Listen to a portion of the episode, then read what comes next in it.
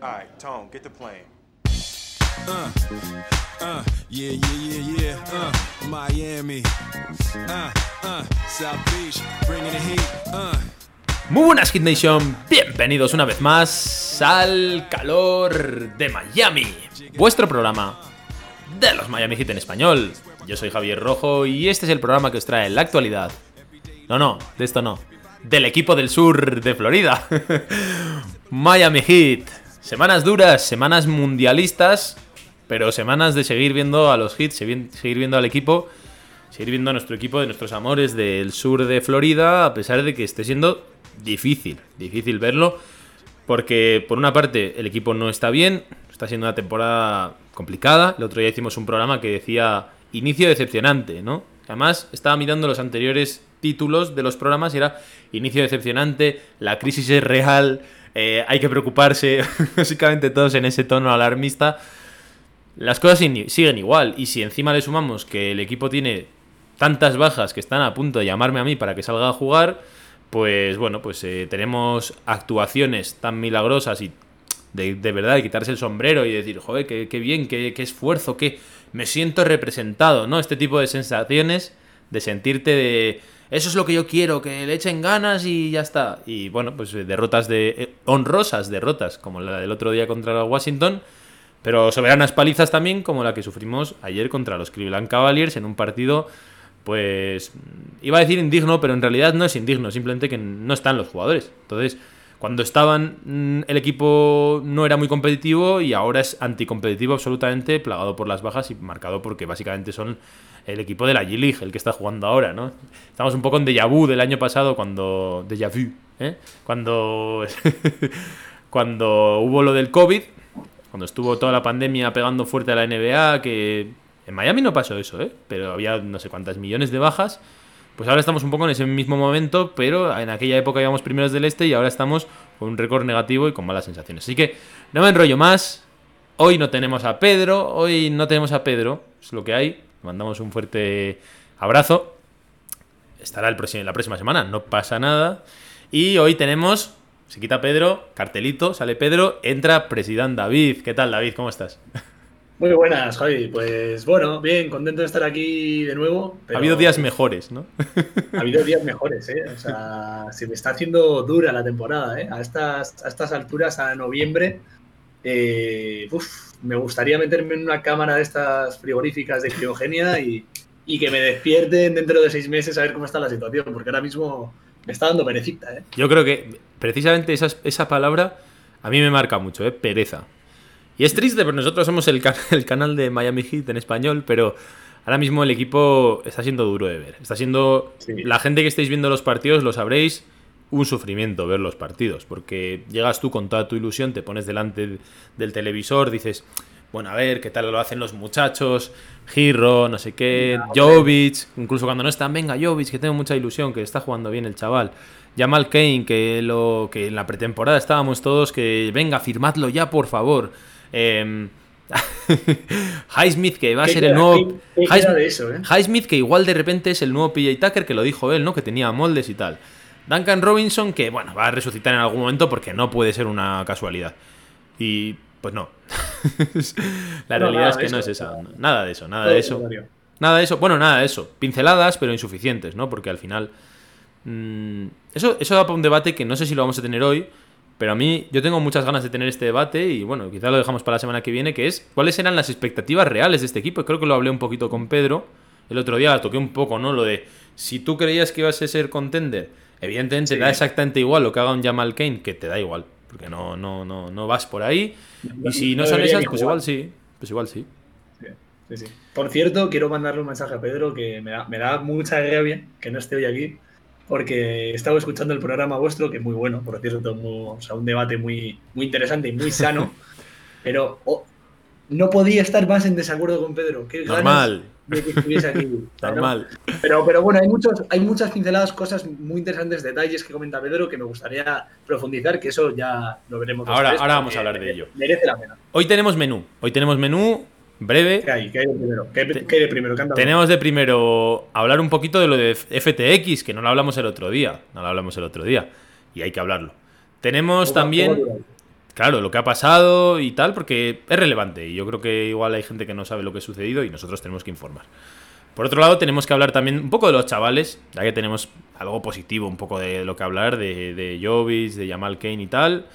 Y bueno, y, y ya meternos un poquito en la salsa potente, vamos a decir, con esa ampliación de lo que estábamos hablando el otro día, un poco de cómo se llega hasta aquí o cuáles, qué, qué, jugadores tienen más responsabilidad en todo esto, qué decisiones han marcado más el camino, que es un poco lo que queríamos hablar David y yo, y también posibles soluciones. ¿Qué, qué le depara a este equipo este año? Este año, ¿qué se puede hacer? ¿no? Otro día, Pedro me ha pedido que la posible reconstrucción la tratemos con él. Y yo voy a respetar a don, a don Pedro, sí, pero, vamos a hablar. Pero, pero sí que hay que ponerse un poco positivo y hay que decir ¿Cuándo creemos? Bueno, positivo, y veremos, si les ponemos positivo. Pero hay que decir, ¿cuándo va a cambiar esto? Antes de empezar el programa, me voy a hacer un poco auto-spam, me lo vais a permitir, que he sacado un nuevo canal de fútbol que se llama Futbolismo. ¿eh? Aquí estamos narrando el Mundial, la Copa Mundial, así, hueca. Lo que suena hueco es mi cabeza, no el trofeo. así que si me queréis escuchar, Futbolismo, buscadlo en cualquier plataforma de podcast y también saqué un vídeo en YouTube de mis predicciones para el Mundial. Así que he hecho el spam, la promoción, futbolismo, futbolismo JR, que no me dejaba, no había futbolismo solo en Twitter y dije, pues, pues futbolismo Javier Rojo y ya está. Futbolismo JR en Twitter, ahí estamos. Así que para todos los que os guste, los amantes del fútbol y tal, que estamos en época de Mundial, os espero ahí, que seguro que un día estos escucháis a David ahí, estamos ahí todos en familia. esto iba a decir yo, que, que si Dios quiere, eso es. Me, me, oiréis ahí también en ese programa, que, claro. que, yo también soy muy futbolero y ahí estaré seguro para comentar cosas. Para comentar las victorias de Colombia en el Mundial. Sí, por supuesto, de, o, de, o de, Italia o de Chile o alguno de estos. Bueno, vamos allá, vamos con el programa. Vamos a empezar primero con la parte de FTX. Eh, no sé si quieres comentar tú, no sé si has hecho, has hecho un poco de investigación. He hecho, he hecho tarea de investigación, ¿eh? O sea, además es un tema lupa. que me interesaba, me interesaba bastante porque esto de las criptos. Eh, Criptocoins. Pues es un tema eh, bastante abierto, bastante interesante que, que siempre deja cositas a destacar. Y no hay una teoría clara. O sea, yo he leído muchas cosas del porqué de la quiebra de FTX, que al final FTX, no sé si todo el mundo sabe a qué se dedica, ¿no? La, la compañía FTX al final es una plataforma de compraventa de criptomonedas. Entonces, eh, pues bueno, se dedican eso a pues, en poner en común todas las criptos y la gente puede acceder, comprar, vender y es el punto en común de, de todo este mundo. Eh, he visto de todo. Eh, lo que más me ha gustado, la teoría que más me ha gustado, que la he estado mirando aquí, bueno, ya es meterse un poco en economía y dale, finanzas. Dale, claro que sí. Pero, pero es que estoy buscando el nombre de la empresa, que me ha, me ha hecho bastante gracia. A ver, un segundito. Bueno, a ver si la encontraré por aquí. Yo, sí. la verdad, no, no, no, tengo muy claro exactamente qué ha pasado con FTX. ¿eh? Me sé un poco lo que rodea a los hits, pero no. Ah, a ver, no, no, se sabe muy bien, ¿eh? pero sí que hay dos grandes compañías que se dedican a esto, que es FTX y la otra es Binance. Y tienen una buena relación, pero al final son competencia. Entonces no hay que olvidar este punto. Y el tema es que eh, que bueno, aparte de que hay una gran crisis con las criptomonedas y parece que la gente ha empezado a desconfiar y las entidades han, empezado a desconfiar cada vez más en esta, en esta moneda, eh, el punto es que un estudio que salió a la luz hace no mucho reveló que unos tokens, que estos tokens son propios de FTX, estos tokens sirven como moneda para cobrar o pagar comisiones y aspectos un poco concretos de finanzas. Y salió a la luz de que la compañía que más FTTs, que son estos tokens que comentaba, eh, disponía, era una empresa que parecía que era independiente de FTX y resultó que no lo era, que es una, se llama Alameda Research y parece ser que es del, que, que está dentro del grupo de empresas de FTX. ¿Qué quiere decir esto? Que, pues que no tiene esa solvencia o no tiene esos riesgos tan repartidos como podía pensar la gente.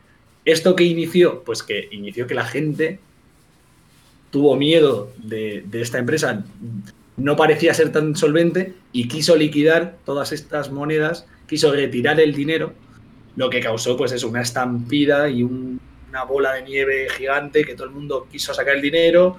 Eh, FTX tuvo que parar esta, estas liquidaciones, lo que le llevó a corto plazo a una situación muy, muy, muy, muy arriesgada y que acabó con la bancarrota. No sé si me he explicado bien, es un asunto bastante complicado, pero es la teoría que más me ha gustado y que más me encaja. ¿eh? Una falta de liquidez es lo que le hizo a FTX llegar a la banca de grata. Yo por lo que entiendo es como una especie de bolsa de las criptomonedas, ¿no? Algo así. Como la bolsa, Sí, pero de las plata- criptomonedas. Entonces, sí, es una, es una plataforma donde, o sea, tú si quieres comprar criptos, no puedes comprar así en el mercado. Tienes que ir a, un, Claro, a pero una eso- plataforma pero al oficial final- donde puedes comprar y vender. al final son como inversiones en ese sentido y por lo tanto sí. pues suben y bajan como si fuesen acciones, vamos a decir. Si de repente Sí, te- la gente mm, vende todas las acciones, vamos a decir, el- se desploma el precio y bueno, pues básicamente un poco eso, ¿no? En, Eso cla- en clave Miami. Gracias por la aclaración y por la explicación, porque yo la verdad es que no tenía ni idea de, de qué había pasado exactamente con FTX, porque bueno, me ha pillado fuera y tal y tampoco me Para, para algo estudié economía, ¿no? Epa, Pero a, veces, claro. a veces se me olvida. Nuestro economista favorito. Bueno, pues em, con el tema de Miami, así muy rápido, Mm. muy breve. Para mí, a nivel personal, entiendo yo que esto es un mazazo durísimo para la franquicia, porque recordad que Miami ha estado todo este tiempo siendo patrocinado por American Airlines. O sea, es una, una sociedad absolutamente consolidada de más de 20 años. Yo no sé si han sido los 30, ahora mismo estoy tirando de memoria. Pero básicamente ha sido el gran patrocinador de Miami Heat siempre. O sea, ya lo hablábamos, ¿no? Todo el mundo es el American Airlines Arena. O sea, es algo Ah, así. ah, ah. Entonces cambian eso, entiendo yo, por un interés, no de, no de que American Airlines Arena quería romper el acuerdo. Yo entiendo que es Miami quien dice, "Mm, vamos a ir a otro postor que puede que sea mejor, porque de hecho American Airlines sigue siendo patrocinador de Miami en ciertas cositas. Se ve a veces cuando hacen algún show en el descanso y tal, suele aparecer lo de American Airlines. Y por lo tanto, pues se arriesgan ahí, bueno, o esa es la apuesta que hacen, poco como esta temporada, es que no sale nada este año. Pero No, básicamente fi- firman un acuerdo de 19 años de, patrocin- de patrocinio del, de la arena y básicamente ponerle todo el nombre, o sea, hay que ponga de FTX Arena, todo que se relacione, tal, con todo lo que eso implica, cambiar todo lo que venía arriba, porque cambiaron el, el avión que había encima y pusieron FTX, que el otro día estaban de hecho quitando las, la- las letras y todo. Y finalmente, pues, mm, no solo es una bancarrota de, este, de esta empresa, sino que encima ha habido escándalos, David. Porque, por lo que entiendo, además, uno de los. O sea, estuvieron como diciendo que estaban en bancarrota también porque les habían como robado dinero, que habían tenido una especie de hackeo, yo es lo que leí, y que les habían, habían tenido ahí una fuga, se había, se había cogido dinero, no me acuerdo quién era, y que había de hecho huido a Argentina. O sea, fue un tema ya que salió mucho de lo que es el ámbito del deporte y se había marchado con todo el dinero. O sea, digamos que básicamente eran insolventes y fue un escándalo absoluto de, mm, no sé si decirte corrupción, pero sí de algo así, ¿no? De un, de un delito. Entonces, todo este, toda esta mancha le ha salpicado a Miami, porque al final tú estás asociado a ese patrocinador y por lo tanto lo que le pase Sí. también te salpica a ti, porque tú te has decidido asociar con él. Y ahora Miami pues se queda con un problemón, que es lo que tiene. Entonces, de principio ya quisieron desvincularse y que no se les vincule con ellos, cosa que es difícil a estas alturas. Y ahora tienen que encontrar otro patrocinador a estas alturas de la temporada, encima con el equipo mm, en no muy buen estado, que es- puede ser una tontería y puede ser anecdótico, pero quizá también para los patrocinadores les interesa ir a un equipo que esté bien. O sea, de hecho, por ejemplo, eh, perdón por la chapa, eh, pero en el, Sí, tema sí, de, sí. en el tema de Forbes, por ejemplo, a mí me hace gracia porque no sé si habéis visto que muchas veces sale lo de los equipos mejor que más valen y todo eso. Y en realidad, si lo veis, en general los que están arriba, salvo Knicks y Lakers, que son un poco atemporales, todo el resto son dependiendo de cómo estén este año. O sea, ahora mismo que los Warriors están en un pedazo de valor y tal, si por lo que sea empiezan a perder y acumulan varios años así, valen menos. Entonces, A ver, así funciona todo el mundo de los Exacto. deportes, el showtime, o sea, las grandes marcas se quieren relacionar con campeones o con Exacto. la élite. Entonces, Exacto. todo esto tiene que ver. Todo esto tiene que ver. A ver, el, el mayor problema en Miami ahora mismo es encontrar otro patrocinador. Lo de la reputación, todo eso al final se, se olvida en el tiempo y nadie se acuerda de que FTX llegó a ser nombre de- del AAA, del antiguo AAA. Pero, pero ahora, a mitad de temporada, encontrar un buen patrocinio y suplir esas, esas, esos ingresos que estimabas que ibas a tener, pues a ver cómo lo hace. Y, y es una planificación adicional mala de la franquicia. A mí es que es, es, arriesgado. como... Sí, fue una apuesta es- arriesgada y salió mal. Salió mal. sí, Que evidentemente Una- una ha salido muy mal. O sea, no, quizá en los. No, no estaba en las cuentas que se desplomase de esta forma. Pero bueno, ha salido mal. No. Y ahora Miami tiene que encontrar ese otro patrocinador. Y tenemos la noticia graciosa, la noticia por la que Miami es un poco parodia ahora mismo. que es esas ofertas de Bank Bros Arena, ¿no? Que es lo que quieren que se llame el estadio, que ya lo hubo. Es, bueno, pues eso, una cadena de, de cine para adultos. Yo la verdad es que no controlo mucho de ese tema, pero básicamente, eh, pues básicamente ya hicieron una oferta en su tiempo cuando salió lo de FTX y ahora han dicho que han hecho una oferta, ha debido rechazar Miami, han redoblado la apuesta y no hay más eh, decisión, pero vamos, que prácticamente no se va a llamar así porque Hombre, me extrañaría que la NBA permitiese. Eso por un lado, y, luego que los pabellones son mucho más que NBA. O sea, en este caso Miami solamente es pabellón de baloncesto, pero bueno, también se hacen eventos, se hacen conciertos, se hacen muchas cosas y al final es, es un es un punto representativo para la ciudad, ¿no? O sea, pensad vosotros en vuestras ciudades cómo se llama el estadio, tal, todo el mundo lo conoce, o sea, independientemente de lo que es el baloncesto en sí. Entonces, bueno, la vida se ha visto todo, ¿eh? todo se sabe. Se está jugando un mundial en Qatar, David. O sea, tampoco sabemos, pero en principio no debería pasar nada. ¿Hasta, dónde va a llegar la, hipocresía? ¿eh? sí, sí, sí, Bueno, con, ese, nombre te imaginas, ¿eh? El dinero. En el, el dinero todo lo puede, pero esperemos que no por, por el bien de todos. Eh, bueno, vamos allá. Vamos a. Ya he hablado del tema de FTX, que fue hace ya tiempo, pero no lo habíamos tocado. Vamos a hablar un poquito de, los jóvenes. Tú estás ilusionado un poco con Jovic y con Kane. ¿Qué opinas de ellos así rapidito para irnos a, lo demás? Así rapidito, despachando. A mí Jovic me gusta. Creo que tiene futuro en la liga y, y, es un talento. O sea, es innegable que tiene mucho talento. Hay que desarrollarlo. Hay que, tiene que pulir. Si, tiene, si va a jugar de interior y va a jugar de 4 de 5 parece, pero veremos dónde acaba con ese buen tiro exterior eh, tiene, que, tiene que crecer, eh, tiene que tomar mucho Petit Suisse y a ver qué pasa. bueno, de altura no creo, ¿no? Porque el tío es, el tío es altísimo. Ah, bueno, Petit Suisse, pues, pues, que lo haga para el ancho, para los bíceps, o que, sé, que, lo, que, lo, utilice, que lo utilice, porque le hace falta. A mí me gusta mucho, ¿eh? Jovic, o sea, yo creo que va, que va a tener futuro. Eh, Kane me parece un otro talentazo, pero ahora mismo en Miami le veo difícil que dispute más minutos de los que ya está jugando, que me parecen demasiados. Pero bueno, es un jugador que, pues no sé, o sea, si fuese para la Summer League, pues me ilusiona, pero es que para la temporada verle es una mala noticia. Era una pregunta, por cierto, de. A ver, que nos lo ha preguntado aquí. Mm, joder, se me ha ido. Diego Alonso. Diego Alonso, que le mandamos un saludo, que nos decía cuáles habían sido nuestras impresiones de Jovic, ¿no? Concretamente, más que de Kane, pero bueno, ya lo metemos. En mi caso, eh, yo estoy sorprendido para bien con Jovic, sobre todo cuando le vimos en la Summer League con la edad que tiene, el físico extraño que tiene, vamos a decir, ya decíamos que era un poco unicornio. Yo la verdad es que no me esperaba que tuviese un impacto tan pronto en la temporada. O, o sea, un impacto no de tener minutos o tal, sino de realmente lo que le he visto verle mejor de lo que esperaba. Sí, apañadito. Ahora bien, para mí, y ahora lo vamos a hablar en todo lo demás, es simplemente un síntoma más de que las cosas no están saliendo en Miami. O sea, Exacto primero de todo que juegue en ciertos partidos de titular. O sea, si, si pensad, si fuese el año pasado, por ejemplo, y las cosas te van bien, no pones a Lloves de titular, nunca, por muy bien que esté jugando. Porque no, no es tu plan si quieres ser un contender, que es lo que estábamos hablando antes.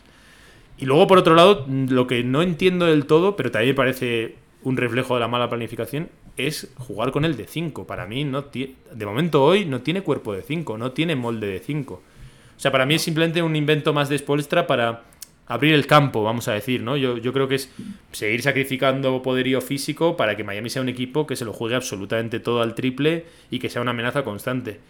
A mí no me gusta mucho, yo te soy sincero, no me gusta verle 5 porque me parece una y otra vez poner a jugadores en posiciones donde van a sufrir. Y segundo, si te soy sincero, tampoco me gusta este estilo de todo triples que llevamos ya años, ¿eh? no, no solamente esta temporada, de vivir y morir a través del triple en un... Y sacrificando una defensa ahí al... Sí. una, defensa que pues pierdes toda esa mm, ese cuerpo, ese poderío físico eh, por el triple en, por el triple en, el ataque. O sea que a mí, a mí tampoco me gusta, ¿eh? me parece un sistema que muy bien tiene que salir para que saques ventajas. Y luego Jamal Kane, que le hemos visto, le vimos muy bien en pretemporada, muy bien. Pero bueno, yo es que al final, mmm, lo hablaba el otro día creo que con Pedro, y me gustaría volver a poner ese debate encima de la mesa, y es igual, mezclamos ya con todo lo demás. Para mí se, se deposita en Miami demasiada esperanza, pero a la vez el doble filo que tiene la esperanza es responsabilidad con estos jugadores que son secundarios y de rol. O sea, al final, que Highsmith no salga bien, por ejemplo, o Kane. Eso iba a decir. Es normal. Del que no, del que no hemos hablado es de Highsmith también, Claro. que también tiene un papel Ah. importante en estos partidos. Sí, sí. No, bueno, pero esto es un poco anecdótico todo porque hay Sí, demasiadas bajas. Pero sí que es verdad que yo creo que hemos cogido una costumbre de pedir a estos jugadores o pensar que de todos estos jugadores van a salir unos jugadores estupendos y a la mínima que vemos un destello o dos, recordad el año pasado con Kyle Guy, todo era maravilloso. Y la realidad es que son apuestas. Algunas salen bien, otras salen mal. Las que salen mal son más normal que las que salen bien y ya. Entonces, yo no estoy diciendo que con esto que Jamal King no vaya a salir bien, ¿eh? A mí me parece que es un jugador que me ha demostrado cosas y me gustaría verle más. Pero me parece que mm, no se le puede pedir ahora mismo nada y, y bueno, pues si nos da bien, pero yo no tengo una expectativa de que nos salga el Caleb Martin que nos salió el año pasado. A mí ese tipo de cosas me parecen más milagros que norma. Nos estamos acostumbrando a que busquemos norma en eso. Y es que de hecho, eh, lo hago extenso este de debate porque lo hablaba el otro día con Pedro, incluso con gente como Vincent Struz y tal, porque evidentemente Jovic y, y Highsmith y Kane, Highsmith un poco menos, pero sí que son súper residuales, ¿no? Pero gente como Vincent Struz y tal, a mí me da la sensación de que la, afición de Miami les estamos pidiendo que te saquen muchos partidos adelante y que los ganen ellos y tal, y, que seamos élite absoluta en rotación. Y creo que nos, olvidamos de que no está ahí, o en general las franquicias NBA no funcionan así. No, no te van sacando las castañas del fuego cada día uno de los secundarios. A los secundarios están ahí para que algún día, algún día, y ya lo están haciendo. Struz algún día mete 20, 24. Otro día Vincent está entonado, parece la leche y mete 18, 20 y también. Pero no deberían tener esa presión. Y creo que en Miami la Claro. tienen y perdemos mucho el foco en ese sentido de pedirles demasiado cuando realmente no son ellos los que tienen que sacar. Igual que a, a- a Boston no le saca los partidos Peyton Pritchard ni. no sé. ¿No? Sí, sí, y que es contraproducente para ellos pedirles eso. A mí me parece que el nivel medio, el nivel medio de estos jugadores de Struz, de Vincent, es muy alto. Es muy alto. Sí, sí, O sí. sea, me parece que el rendimiento que sacamos de ellos partido tras partido, es verdad que tienen partidos malos, ¿eh? O sea, como todos. O sea, yo también he visto partidos de, de Butler muy malos. El nivel medio es muy alto, tío. Y yo estoy muy contento. A mí, Gabe Vincent, es- yo le odiaba, me parecía un jugador sin ningún tipo de, de talento, con una selección de tiro horrible, no Sí, podía sí. defender. Yo Lo que ha todos- mejorado ese tío. Todos hemos A mí me ha pensado. caído lo la boca y soy, y soy, muy, y soy muy feliz de que me haya caído la boca. Sí. Y Struz también ha, y ha pasado por delante. Eh, es verdad que Duncan Robinson se lo ha puesto fácil, entre comillas, pero joder, reemplazar un jugador como era Duncan Robinson, como lo ha hecho Struz, me parece increíble. Pero aquí el problema que pasa con estos dos tíos concretamente, con Struz y Vincent, sobre todo con esos dos, con Kale también lo meto porque este año me parece que estamos siendo injustos por ponerle en una posición que claramente no es la suya y que él evidentemente quiere aprovechar por ser titular en un equipo NBA. Pero sobre todo con Vincent y Struz y, y, y- y, bueno, y voy a meter también a este a, a Caleb Martin. Me parece que han hecho varias veces esas actuaciones increíbles con las que nosotros mismos alucinamos y de hecho la propia NBA ha dicho, oye, este tío, porque yo en las Sí. finales del Este y en playoff, que es cuando más atención tiene sobre todo el resto de la liga, estaba todo el mundo alucinando con ellos. Y claro, te acostumbras de esa forma a que, oye, pues Vincent eh, está impresionante y tal y cual, entonces te piensas que se lo puedes exigir durante toda una temporada regular o durante un montón de partidos o que, o que de, de hecho tu plan de partido deba ser que estos tíos estén mucho mejor. Y a mí Sí. me parece que ahí nos equivocamos, repartimos muy mal las exigencias y de hecho para mí este año es un poco frustrante, lo decía el otro día, porque eh, incluso en el paralelismo que hacía con Mama de Bayo, en otro nivel, ¿eh? evidentemente a Mama de Bayo sí que hay que exigirle, tiene un contrato máximo, hay que pedirle. Pero también me parece que si tú te pones a pensar, y lo decía el otro día, ¿no? Que, que incluso Mama de Bayo no, no debería tener ese rol. Si tú lo piensas, no, no, no le puedes exigir tantísimo. O sea, es más lógico, Sí. si lo ves desde fuera y te quitas un momento la piel esa de fan eufórico y ardiente que les quiere pedir, eh, un poco como aquí, ¿no? Más cojones, ¿no? Vamos a decir. Si tú te quitas todo Sí. eso y lo ves un poco con objetividad, como si no fuese tu equipo, y piensas que son los Sixers, por ejemplo, y ves la plantilla, tú dirías, a ver, os podéis enfadar todo lo que queráis con Mama de Bayo porque es que tampoco es ese jugador. Entonces, me parece que todo el rato pecamos en que como algún día hacen ese tipo de partidos, se les debe exigir siempre. Y nos estamos topando con una realidad que es que no lo hacen, entonces estamos pensando que no valen para nada porque somos así de ciclotímicos, o son unas estrellas o son una basura, y ninguna de las dos. A mí me parece que están muy bien en su rol y le estamos sobreexigiendo rol precisamente por no haber traído más estrellas y más talento. Entonces, bueno, eso es lo que hablaba un poco el otro día con Pedro y que me parece que Sí, ahí nos sí, equivocamos un poco. No, y que y totalmente de acuerdo en esa parte que hablabais Pedro y tú en el programa anterior de que a mí, o sea, todo lo que ofrece BAM, además que ya se demuestra con números, que muchas veces parecía que eso es lo que no le acompañaba, ¿no? A BAM, de, con él en pista, sin él. Este año se está demostrando que sin él el equipo es infinitamente inferior. Sí, pero, más pero, pero eso, eso, eso para mí tiene trampa, ¿eh, David? O sea, yo. A mí me parece que, que- que el equipo. El otro día también me lo dijo Pedro. Pero no me voy ni. O sea, no soy ahora un super adulador de BAM. Es que el equipo es inferior cuando no está BAM, no por BAM, sino porque es que lo que hay detrás es. es o sea, tú pones a Sí, un. eso- Tú pones a un pivot normalito, un Hartstein, que es el suplente de los Knicks. Y no notarías tanto la ausencia de BAM. Igual sí, Sí, claro. pero no tanto. Aquí de lo que habla mal es de Deadmond y de lo que hay de planificación de juego Sí, interior. pero, pero que muchas veces es verdad que este año, o sea, este año justamente es el año que menos mérito tiene, ¿no? De sacar esos números o esos, esos ratings. Pero es un indica- indicativo que muchas veces no lo acompañaba de lo importante que es en el equipo. O sea, Sí, Bama sí. de Bayo es una pieza clave, meta 20 puntos o meta 10. No, no, Es si una eso, pieza clave. eso está fuera de toda duda, sí, sí. Lo que pasa es eso, que le estamos pidiendo más. Estábamos hablando, estábamos hablando, David, que estábamos hablando antes y me parece muy interesante. Porque me estabas comentando que, Mm. que el otro día, de hecho, en todo este resumen, porque al final, en este programa nos gustaría hablar un poco de cómo hemos llegado un poco aquí, qué jugadores tienen más responsabilidad, y Adebayo es uno de ellos, aunque bueno, yo mi opinión es eso, que le estamos sobreexigiendo, pero donde creo que sí que estuvo, y me lo comentabas tú con toda la razón, hay dos, dos nombres clave de los que habla todo el mundo este año. Y son Kyle Lowry y Duncan Robinson. ¿Vale? Yo, yo- claro, yo, yo lo que no entendí en vuestro programa anterior es que el nombre de Kyle Lowry no salió hasta el minuto 30 o algo así. Dije, para mí es uno de los grandes protagonistas de la situación de Miami y, y creo que habría que hablar de él. O sea, yo creo que es uno de los causantes, sin, sin echar culpas, ¿sabes? Es más causante, e intentando ser más neutro, que ahora yo ya me meteré más para un lado o para el otro a meter golpes, pero creo que Kyle Lowry es responsable de cómo estamos. eh, ¿Qué, sientes tú sobre Kyle Lowry? ¿Cuál es tu opinión? Yo, pues yo estoy eh, como... No me gustaría tener que decir la frase de ya lo dije o me lo veía venir eh, o ves cómo al final ha pasado y me siento así un poco porque, joder, el contrato o el fichaje de Kyle Lowry a mí como, o como yo lo entendí, era como que iba a ser la, la estrella con Jimmy Butler de estos Miami Heat y iba a ser ese salto que iba a dar Miami con Lowry. Y me parece que no lo ha sido. Me parece que no hemos dado un salto. No hemos dado el salto necesario para estar en, ese, en, en esa categoría de contender élite. Y yo creo que eso nos ha condenado. El contrato que está teniendo Lauri eh, y el rendimiento que estamos sacando por él creo que es insuficiente. Y entonces eso para mí nos condena. Te voy a contar Tiene una- partidos muy buenos. Te, voy a contar una anécdota, una anécdota de- de- del programa en sí, de lo- del calor de Miami. Y no, no solemos decir estas cosas, pero voy a hablar un poco de las audiencias y de cosas así que tenemos. Y un poco ligado también con lo que hablamos antes de lo de Forbes, que, que tienes más audiencia, o sea, que tienes más, que vale más tu equipo si es ganador y tal.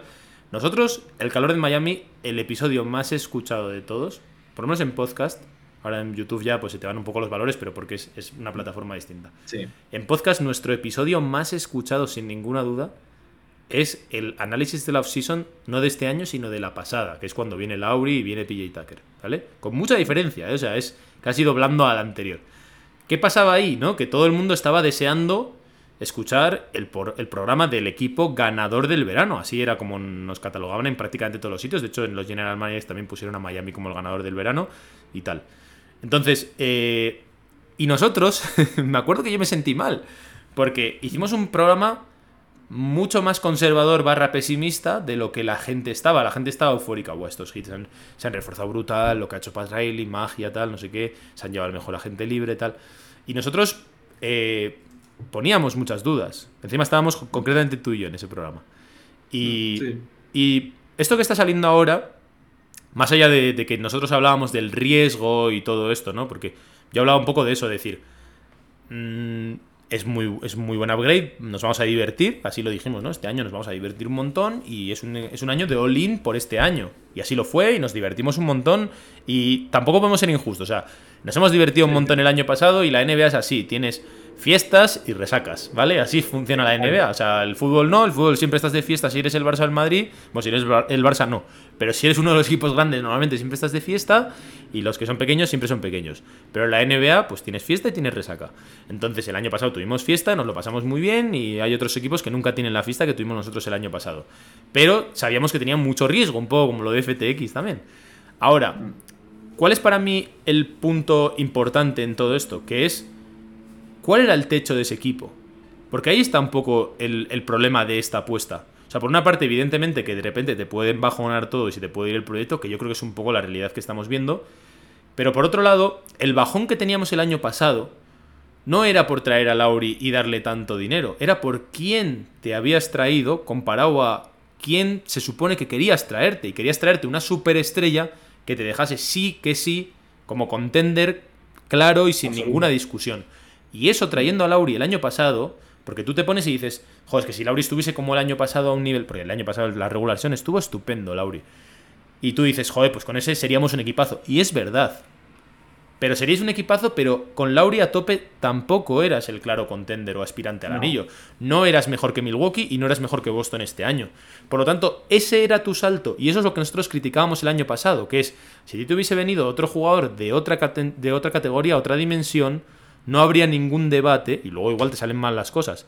Pero entonces tú has metido tanto dinero sabiendo que te puedes el, proyecto se te puede caer y sabiendo que el mejor escenario, un escenario normal posible, vamos a decir, no es el mejor escenario, el mejor escenario evidentemente era ser campeón. Pero el escenario más plausible era ser un equipo muy bueno, pero no ser mejor que los contenders. Y a mí, ahí es donde estábamos el año pasado, que la gente dijo, joder, qué pesimistas, no sé qué, si estamos todos felices y tal. Pero para mí ese es el gran problema y ese es el, gran error porque yo ahora mismo, a o sea, hay mucha gente que igual dice, el otro día lo decía, creo que Pedro, te estamos dando muchos palos, Pedro. No te preocupes, que te queremos mucho. ¿eh? Pero te los mereces. Te los mereces. Bueno, el otro día decía Pedro algo así como que era algo mental y actitudinal y tal. Y a mí precisamente lo que me, lo que me tiene tan embajonado este año es que aunque Lauri esté a un nivel brutal, porque de hecho el otro día el partido que hace con Washington, evidentemente es anecdótico porque no están los demás, es un partido en Washington y tal. Pero yo si veo este Lauri todos los partidos, sigo sin poner a Miami por encima de Milwaukee. O al mismo nivel. O cerca. Me da esa... O sea, a mí ahora mismo el, el que Lauri ya no me marca el techo. O me marca un techo muy bajo. Me marca más el suelo. ¿Vale? O sea, no sé si esto se entiende bien. Es decir, si Lauri está catastrófico, me marca más que Miami va a ser malo que si está bien va a ser tan bueno. No lo va a ser. Entonces, e-, ese, es un gran problema. Y eso es lo que a mí me tiene tan embajonado este año, que hay no solo Lauri, sino otras apuestas que se han hecho, la de Giro. A ver, aquí... Y, que también... Dime, dime, también El tema Lauri, en el que tienes invertido tanta esperanza y tanto dinero, sabes que cada año, a priori, va a ser peor sí, pero vamos a pensar, David, que quizá eh, no iba a haber una bajada tan potente como ha habido este año, ¿no? Porque sí que es verdad que de repente es un arriba, pum, plof. De hecho, bueno, más que este año ya en playoff del año pasado, ¿vale? Entonces vamos a comprar quizá que esta caída no es normal, ¿vale? Y ahora te hablaré de Duncan Robinson porque creo que es un caso un poco similar en cuanto a caída de rendimiento. Te puedo comprar eso para excusar la, decisión, ¿no? Porque, joder, el año pasado está brutal, y yo personalmente, no sé vosotros, pero yo no vi venir que de repente Lauri iba a, estar fatal en playoff, fatal, o sea, de, injugable, ¿vale? Entonces, bueno, eso lo puedo excusar, pero es lo que te hablo. No es tanto por el suelo, es por el techo. El techo no era alto con no era lo suficientemente alto con Lauri para el riesgo de todo el proyecto. Y ahí hay más decisiones. La otra de la que quería hablar es de Duncan Robinson, aunque esto da para ir de uno en uno. ¿eh? Igual un día me hago un vídeo en YouTube analizando un poco cómo hemos llegado hasta aquí financieramente. Pero el tema de Duncan Robinson eh, es un poco similar. Y de hecho, el de Lauri lo puedo entender un poco más, David, porque a mí no me gustó nada el contrato, ya lo sabéis, la gente que me lleváis escuchando un año, en que salió no me gustaba nada. O sea, yo pensaba que podía salir por 20 algo millones y por dos años, ¿no? 44 por dos, una cosa así, chapó. Y en lugar de eso le dimos 30 a un Lauri que venía mal de Toronto, que se iba a quedar libre. O sea, recordad que Lauri era libre, no tenías que pagar nada, se supone. No nos lo quiso dar Toronto. Les damos a Dragis, les damos a Chihuahua, le damos el contrato, el dinero y la duración que quiere. Y eso es lo que lastra hoy. Sobre todo, más que el dinero, es la duración, que queda otro año más, por eso nadie lo quiere ahora. Vale, pero puedo entenderlo porque estaban los Sixers también que lo querían, entonces él tenía una posición fuerte negociadora y al final pues o lo pagas o lo pierdes y si lo pierdes era un equipo que venía de un 4-0 y tal. Vale, vamos a comprarlo a pesar de que a mí no me gustaba mucho. Ahora, el caso de Duncan no es ese y ese a mí me mosquea mucho más, ¿vale? Y eso que yo en su momento defendía, bueno, defendía, explicaba que se lo iban a dar, que yo creía que se lo iban a dar, ¿vale? Eh, pero ¿cuál, ¿cuál era el contexto de Duncan? Es decir, Duncan Robinson, jugador increíble en la burbuja, impresionante, metía todos los triples, el récord histórico de triples en una temporada de NBA, increíble. Vale, eh, la siguiente temporada, antes de firmar el contrato, porque no lo firma ahí, la siguiente es la, temporada que es una catástrofe y que a Duncan ya, ya no está a ese nivel, ya está mm, eh, mucho más irregular, le saben defender, empiezan las crisis, todo eso. Cuando acaba esa temporada es cuando le firman el contrato.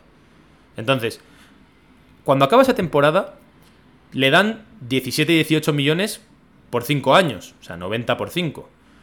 Y ahí, normalmente este tipo de, renovaciones y de contratos y tal se suelen dar teniendo en cuenta el mercado. O sea, es decir, si sale este tío al mercado, cuánto creo que le van a dar y contra quién estoy compitiendo. Y yo ahí me pregunto, tú ahí estás pagando a Duncan Robinson en el pico, ¿vale? O sea, si Duncan Robinson está como el año de la burbuja, que no lo había estado cuando lo firma, pero si lo está, no valía más. O sea, ese Duncan metiendo 2.000 millones de triples no vale más de los 18 millones. ¿De verdad? Sí, sí. O sea, yo creo que no. 2 millones más, 3 millones más, pero no vale más. Y, y, ya te ha bajado un poco. O sea, ya ese Duncan que firma los 18 millones en esa temporada que Miami acaba 4-0 no vale los 18. Es decir, tú esperas que mínimo mantenga el nivel o que recupere ese nivel de la burbuja cuando ya has visto que tiene riesgo. Y dos, que es lo que yo no entiendo en absoluto, para darle esa duración, porque a mí de verdad que las cantidades no me preocupan tanto como las duraciones. Para darle esa duración, primero tienes que pensar que en el mercado alguien le va a dar esa duración, ese dinero y esa duración, las dos cosas. Y segundo, entiendo yo que tú crees en un potencial de mejora de Duncan Robinson. Porque si no, no lo vale. O sea, si, si tú ya ves que él, a nivel de triples, tiene que estar en un porcentaje absurdo, absurdo, para justificar ese contrato y sobre todo que van a durar 5 años y que, ojo a dato, Duncan Robinson no tenía 21 años como, Duncan, como Tyler Hero, ¿vale? O sea, es un jugador que firma ese contrato teniendo 27 años, ¿vale? Entonces, lo normal no es pensar que vaya a haber una potencial mejora de ese jugador, pero yo por el contrato que le dan, por la situación de mercado que hay, que encima ese, ese año en el mercado no se mueve casi nada tampoco. O sea, al final, PJ Tucker, Lauri y tal, a Lauri se le sobrepaga porque no hay nada más súper jugoso en el mercado. Entonces, tú le das ese contrato a Duncan Robinson, también entiendo yo esperando que sea un jugador un poco más completo que simplemente unidimensional, que es lo que decía el otro día Pedro y ahí sí que estoy totalmente de acuerdo con él. Tú por un jugador unidimensional, salvo que sea absoluta élite de la liga todos los 5 años, cuando ya tiene 27 años y que lo más probable es que como mucho no se mantenga, tú por ese jugador unidimensional, unidimensional estás pagando el precio más alto que puede pagar. O sea, si Duncan Robinson llega a renovar en cualquier otro momento de su carrera, no vale eso y tú lo estás pagando al máximo. Y estás esperando, entiendo yo, que él empiece a penetrar a canasta, que haga otras cosas, lo cual me parece surrealista. Sinceramente lo mm. pienso. Porque de hecho es lo que vimos el año siguiente. Como, oye, que Duncan hace otras cosas y de hecho lo vemos, pero siempre lo dijimos. Si Duncan no nos interesa que haga eso. Lo que te interesa es que sea élite en lo que, hace. porque lo demás, como mucho va a ser mediocre. porque no tiene condiciones físicas. Entonces, a mí ese contrato de todos, peor que el de Lauri, que el de Lauri, además, ha salido bien. O sea, dentro de lo que cabe, el, año pasado fue muy buen año. No tan bien como nos gustaría, pero no está en fracaso.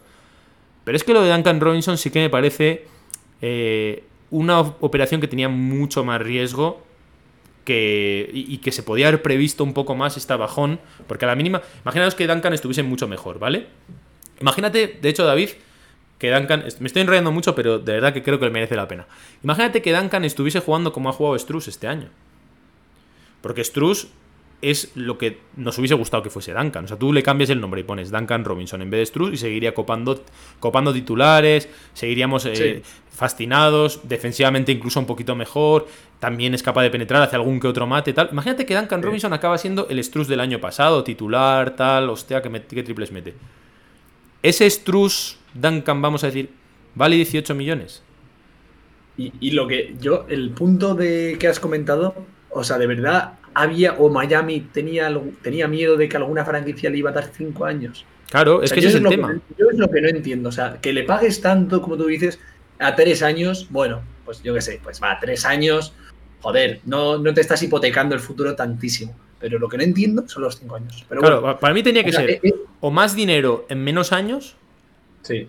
O, o más años y menos dinero. Y es que le dieron las dos cosas, teniendo en cuenta que, como te digo, eh, en el valor, como si esto fuesen inversiones también en la bolsa, estaba en el punto más alto. O sea, la mínima que tal tenía un riesgo brutal de que bajase. No, que subiese. Que subiese era prácticamente impensable. O sea, no podía meter más triples. Es imposible que meta más, triples de los que metía. Y evidentemente esperar mejoras en su juego era complicado. Y era un jugador defensivamente que ya sabemos cómo estaba y tal. Entonces, bueno, darle un par de añitos y tal, pues bien, pero no sé, cinco años.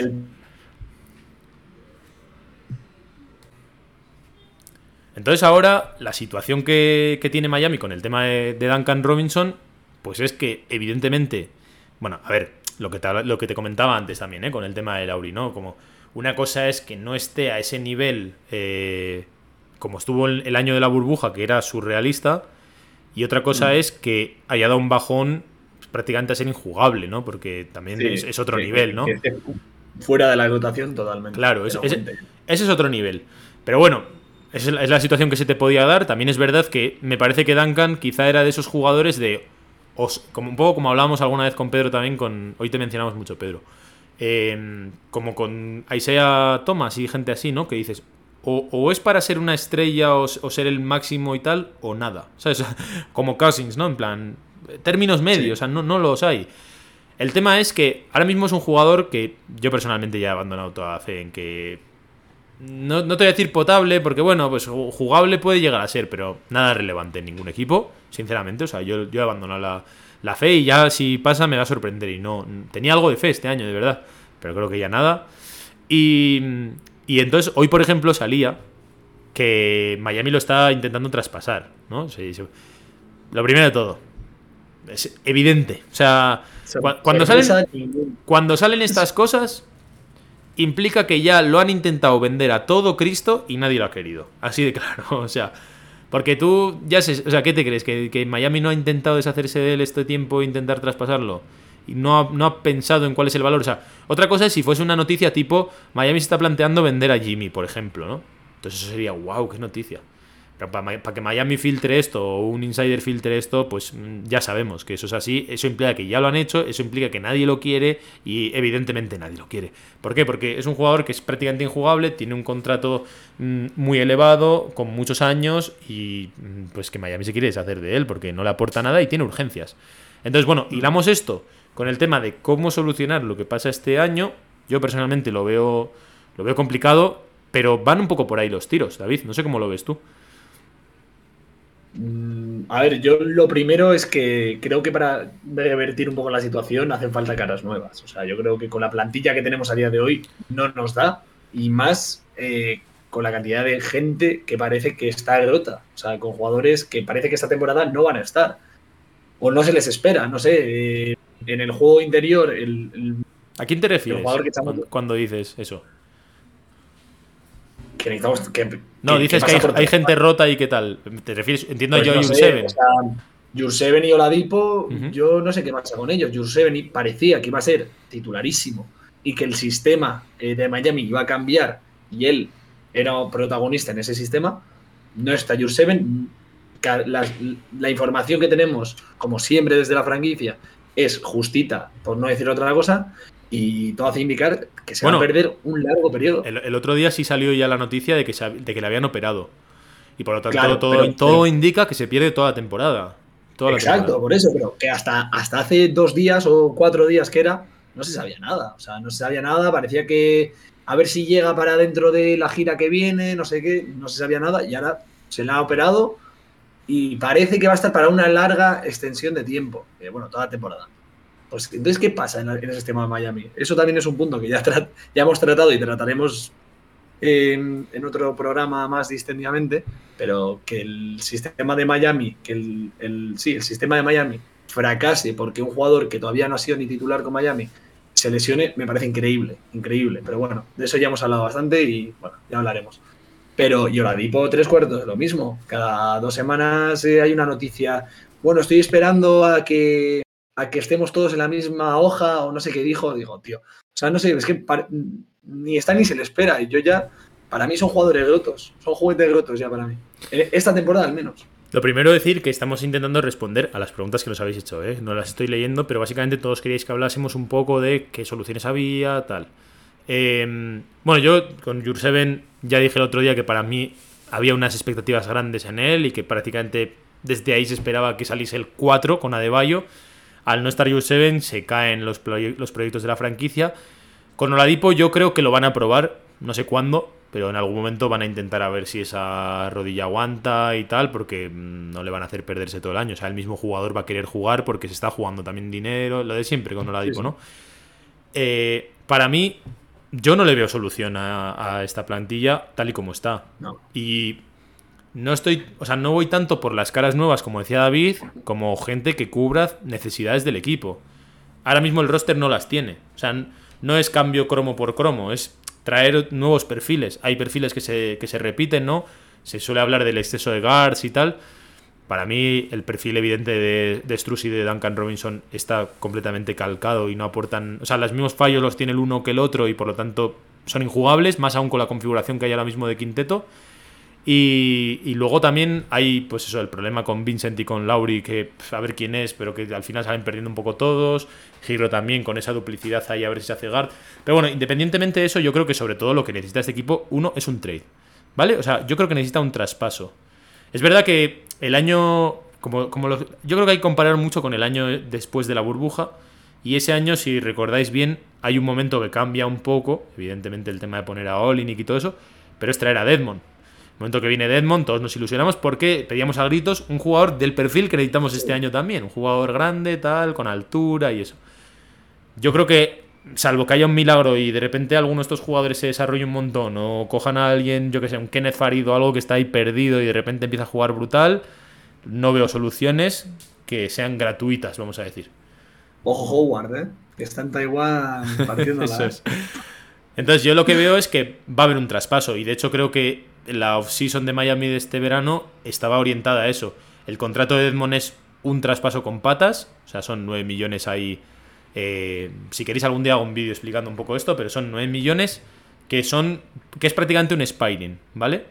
Y luego está el contrato de Calen Martin, que es muy similar. En cuanto a que el, de, Calen Martin no es un Spiring, pero sí que son 9 millones también, como para poder hacer un pequeño paquete que puedas traspasar a otra franquicia y que tenga un Spiring y un jugador decente y, y que se pueda jugar. Y luego también están otro tipo de contratos, como bueno, pues evidentemente yo lo de Duncan Robinson lo veo muy complicado, lo de Lauri también lo veo relativamente complicado, salvo que se incluyan cosas. Y Miami tiene una muy mala situación porque no tiene, no tiene rondas y no quieres darlas, sobre todo por solucionar un problema tan pequeño y que te, te va a impulsar tan poco como es simplemente poner el parche a lo que te falta. Pero yo creo que este, este equipo está totalmente encaminado a un traspaso. Y la duda es cuándo. Y yo creo que la franquicia quería, o sea, la franquicia yo creo que cuando cuando es oficial que Caleb Martin es el 4 titular, cuando ya sobre todo no está Jurseven, o incluso si lo de Jurseven no hubiese funcionado, imaginaos que está ahí, no funciona bien, porque de hecho solo vimos un partido y perdieron claramente y dio sensación de que ahí faltaba mucho rodaje. Yo creo que ahí la franquicia dice, bueno, vamos a intentar aguantar hasta febrero y en febrero hacemos un traspaso. Yo creo que eso ha sido el plan desde, desde el principio, incluso aunque saliesen bien las cosas. Ahora la única pregunta que hay para mí es cuándo va a ser ese traspaso. Se va, a adelantar ese traspaso porque a día de hoy parece insostenible y más con las bajas que tenemos. O sea, yo con lo de caras nuevas quería decir justamente eso. O sea, eh, creo que pasa por un trade, no creo que traigas aquí a Howard, un Farid o claro, bueno, quién sabe, pero no, no, no es fácil de planificar ni de prever y tú tienes ya una urgencia. No es como si una cosa es estar como sin urgencias y decir, bueno, vamos a ir probando ciertas cosas y mira, de repente me salen un poco como el año pasado. El año pasado salió Jur 7 y no había urgencias dentro de que cubrió o contra Washington con Orlando Robinson. Claro, eso puede tapar un partidito, pero no es la solución. Eso es. la solución. O, igual sí, igual sí es la solución. O sea, quiero decir, me explico. Que igual sí es la solución y que de repente empieza a jugar brutal, pero tú como planificador del roster no puedes prever hoy que eso va a ser la solución. Y eso al final lo que importa, ¿no? Tú estás planificando aquí, como en todo proyecto, y tú dices, bueno, pues a priori ya le hemos dado un cierto margen a este equipo, ya van como 15 partidos por ahí o más, casi 20, y dices, mm, esto no, no, parece que mañana vaya a cambiar porque Orlando Robinson se ponga o porque Highsmith se ponga. Entonces, ahí el tema es cuánta urgencia o cuánto va a ser capaz Miami de sostener De eh, de, de cómo, del bambú que se está quebrando, ¿no? Porque al final ya no es porque. Ya no es simplemente una cuestión del entretenimiento o de tener fan- eh, a los aficionados felices o todo esto. Es que realmente se está yendo la temporada. Es que ahora mismo Claro, Miami está, se está quedando lejos, ya no solo de los primeros puestos, o sea, el récord es negativo y esto parece que va a ir empeorando porque las lesiones tienen mala pinta. Sí, sí, y que apa- aparte ya del, del, ranking, de la posición en la que a estar, también cuánto tiempo van a aguantar así los jugadores. O sea, cuánto tiempo va a aguantar Jimmy Butler esta situación. De hecho, ya hay alarmas un poquito en la franquicia o hay cosas que, que preocupan un poco. Por ejemplo, yo no he entendido muy bien por qué, qué le pasa a Jimmy Butler. Ahora, ¿por qué se, se deja la gira, se vuelve a Miami? Hombre, No lleva, ya unas, lleva ya unas cuantas temporadas Jimmy eh, con problemas con problemas físicos entre comillas por edad y por y porque su juego es muy agresivo. Y de hecho el año pasado por ejemplo juega 57 partidos. O sea es un poco no- el año pasado no, no cantaba tanto porque el equipo era muy, iba muy bien. Y ya. Sí. pero no hay diferencias en realidad. O sea Jimmy estaba exactamente igual en cuanto a descansito y jugamos sin Jimmy y tal el partido aquel famoso de Caleb Martin contra Milwaukee o sea, hay muchos más recuerdos de los que quizá nuestra mente se quiere recordar sí. ahora mismo porque las cosas iban bien y entonces pues todo va bien y para adelante. Pero la realidad Sí, es que no ha, no ha variado mucho. el abandonar- plan. Abandonar una gira como estas para irte a Miami sin que haya como un atisbo de lesión o, o alguna reacción personal, no sé, o sea, que igual es lo que seguramente estoy casi seguro que es lo que tú dices y tal, pero si esto se sigue repitiendo, ¿en qué momento va a explotar alguien o, o- o la franquicia, el staff, Expo, quien sea, y, y va a revolucionar la situación de Miami? O sea, esto a nadie le gusta perder y, a- y menos una franquicia como Miami y menos gente como Jimmy Butler. Yo Esto- sinceramente, David, eh, otro día lo, lo analizamos más profundo, ¿eh? porque ya vam- vamos a cerrar prontito. Pero a mí me parece que no, es- no es fácil eh, la o sea, no es fácil la solución. Porque, primero porque incluso aunque hay mucha gente como presionando a Riley, venga, haz algo, haz algo. No Ya. tiene buenas piezas. O sea, nadie, No, quiere, no nadie, nadie quiere a Duncan Robinson, nadie quiere a Lauri. Se- para comerte esos contratos tienes que pagar. Y Miami ni, ni, ni quiere ni puede. ¿Vale? Porque no, no quiere pagar la ronda, la, la única ronda que tenga y que sea la única llave para mejorar al equipo. Y tampoco puede realmente. O sea, es que casi no tiene, no tiene nada. Entonces, eso es prácticamente intraspasable. Y lo demás, el contrato de Edmond, que va a ser un traspaso seguro o prácticamente seguro, está lejos aún del trade deadline. Porque al final en febrero es cuando este tipo de contratos que acaban siendo expiring son cuando los se mueve porque la franquicia que recibe a Edmond dice, me lo aguanto dos meses, tres meses, porque la, la temporada para un equipo tanking acaba en abril, y ahí ya se acabó, ya no le tengo que pagar, se finí, o sea, pero si no te lo tienes que comer un tiempo. Entonces ahora mismo Sí. eh, es más difícil, puede darse un traspaso, pero no es una situación ideal, queda mucho aún para febrero. O sea, estamos aún a noviembre, entonces yo por ahí lo veo lo veo complicado, veo complicada esa solución y también veo complicada la situación de Jimmy, o sea, hay mucha gente que comparte lo que acabas de decir, ¿no? De hasta dónde aguantará Jimmy. Me imagino que Jimmy estará que trina porque él es muy competidor y tal. Pero tampoco está en una posición tan de fuerza Jimmy. O sea, al final, ni, ni los demás. Mm, se pueden mosquear todo lo que quieran, pero Jimmy con la edad que tiene y el contrato que tiene, tampoco es que digas, Buah, mañana se. Sí. Ahora, ahora mismo la monta, que sería ot- ot- otra situación más en la que la está montando en un equipo que le ha maximizado y lo ha cuidado todo lo que ha podido, ¿vale?